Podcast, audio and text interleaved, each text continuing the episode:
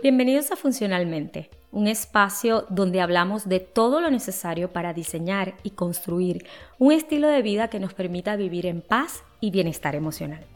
Soy Eglin Cuba, psicóloga, entrenadora personal y cristiana por elección, y te invito a escuchar e integrar a tu vida todo aquello que te ayude a convertirte en la persona que Dios ha diseñado. Comencemos. He llamado a este episodio Rol en la vida la verdad no sabía qué nombre colocarle, pero lo que quiero hablarles el día de hoy es acerca de eso, del rol, del papel que interpretamos, que asumimos en nuestra propia vida. Hay muchas teorías alrededor de esto, pero hago clic con una que dice que hay solo dos formas de asumir la vida. Una como víctimas y otra como protagonistas. Las víctimas el control de su vida es externo. Tienen muy poco o ningún control sobre sus circunstancias y siempre culpabilizan a otras personas o a otras cosas. Sobreviven a las situaciones adversas, a los conflictos. Ellos sobreviven, los sobrellevan. Necesitan que el mundo cambie. Las víctimas necesitan que otras personas hagan el cambio o que las circunstancias cambien para que ellos puedan sentirse mejor. Las víctimas también buscan algo o alguien que los haga felices. Están en esa eterna búsqueda por ser complacidos o satisfechos por otras personas u otras cosas. Las víctimas tienen que trabajar. Ellos no tienen opción. Ellos tienen que trabajar. Ahora quiero hablarte un poquito de los protagonistas. Los protagonistas tienen un control interno. Ellos son responsables de solucionar o encontrar una solución para sus circunstancias. Entienden su participación en todo lo que les sucede. Ven las dificultades, las adversidades como oportunidades de crecimiento, como, ok, aquí necesitamos hacer algo para crecer o mejorar reconocen esa necesidad que tienen de cambiar, de ser transformados. Los protagonistas son felices disfrutando lo que tienen. Ellos deciden trabajar por un propósito, bien sea haciendo el trabajo que les gusta o no. Ellos deciden trabajar por algo, por un propósito que ellos quieren alcanzar. En el tema de objetivos, son bien diferentes. Bueno, en todos son diferentes, pero las víctimas ven los objetivos o la toma de acción como algo que se supone deberían hacer, algo que alguien les dijo que tenía que hacer o que algo externo, externo perdón, les requirió. Los protagonistas deciden tomar acción, quieren hacer las cosas, tienen la intención de tomar determinada decisión. La mejor forma de reconocer ese papel que estamos interpretando en la vida o que alguien está interpretando en la vida es a través del lenguaje, cómo se expresan. Por ejemplo, una persona víctima llega tarde a una reunión porque encontró mucho tráfico. Una persona protagonista llega tarde a una reunión porque salió tarde de dónde viene y decidió irse por un lugar donde encontró mucho tráfico.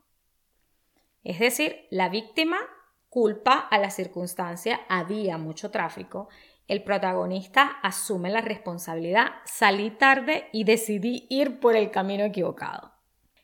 Igualmente, las personas víctimas no tienen tiempo de abordar ciertas cosas. En su lugar, las personas protagonistas no priorizaron suficiente y por eso no abordaron lo que necesitaban abordar. Básicamente, la víctima expresa que todo está fuera, el protagonista expresa su parte en la situación. A ver, el tema de las víctimas y los protagonistas no es algo así como que bien cuadrado. Nosotros podemos ir por la vida jugando estos roles e intercambiándonos, incluso en el mismo día, incluso en diferentes áreas. Puede que en nuestro trabajo seamos protagonistas, asumimos responsabilidad, tenemos control interno, pero en nuestras relaciones afectivas interpretamos un papel de víctimas donde sentimos que el control lo tienen las personas a nuestro alrededor. Ellos nos hacen sentir las cosas, ellos nos hacen esto o aquello. Lo importante es que podamos reconocer cuando estamos jugando el papel de víctima y de manera consciente decidamos hacer la transición de víctima a protagonista. Porque la verdad es que las víctimas se estancan, se quedan allí y viven en un eterno sufrimiento. Solamente los protagonistas pueden crecer, pueden superarse, pueden alcanzar grandes cosas y pueden mejorar su mundo, su vida y el mundo que les rodea. Y les debo confesar que por muchos, muchos años yo interpreté el papel de víctima en mi vida. Y porque es demasiado fácil ser víctima. Es demasiado fácil echarle la culpa a los papás, al país, a la situación económica y a cualquier cosa que se nos atraviese del tipo de vida que tenemos. Y eso solamente me llevó a una profunda insatisfacción e infelicidad. Cuando vivía como víctima solo podía ver los problemas que tenía que no podía solucionar porque dependían de alguien más. Yo creía que mi mamá tenía que cambiar mi mamá me tenía que amar más, mi, mi papá tenía que ser más responsable, mi papá tenía que proveerme más o que el presidente de mi país debía cambiar y la situación económica, social de mi país debían cambiar y era toda una cuestión que estaba fuera de mí y que yo no podía controlar, pero que me generaba un malestar tremendo, terrible.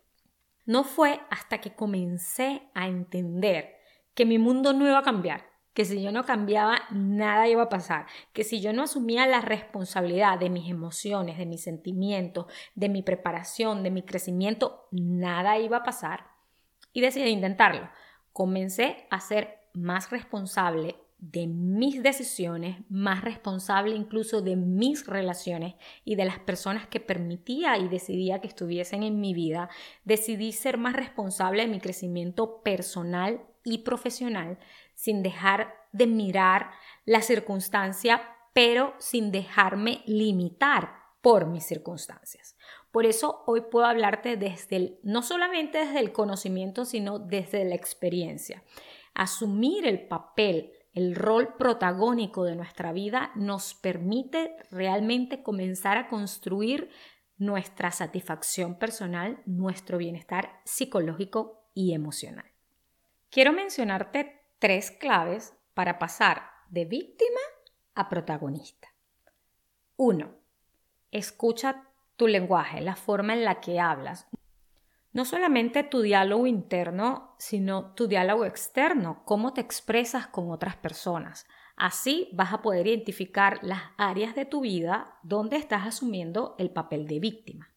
2. Una vez identifiques esas áreas y esos momentos donde estás jugando a ser víctima, pregúntate qué puedes hacer diferente, qué puedes hacer para solucionar tu circunstancia. Y tres, puede parecer absurdo, pero perdona a aquellas personas o situaciones, circunstancias que has considerado tus agresores. Perdónalos y suéltalos Déjalos ir para que puedas tener ahora el timón, el control de tu propia vida. Muchísimas gracias por haberme acompañado hasta aquí. Me siento complacida y espero que este episodio pueda ser de beneficio para ti o quizá de beneficio para alguien que conozcas. Por eso te pido que lo compartas por favor y me dejes una reseña o una calificación. Muchísimas gracias, feliz día o feliz noche, nos vemos en el próximo episodio.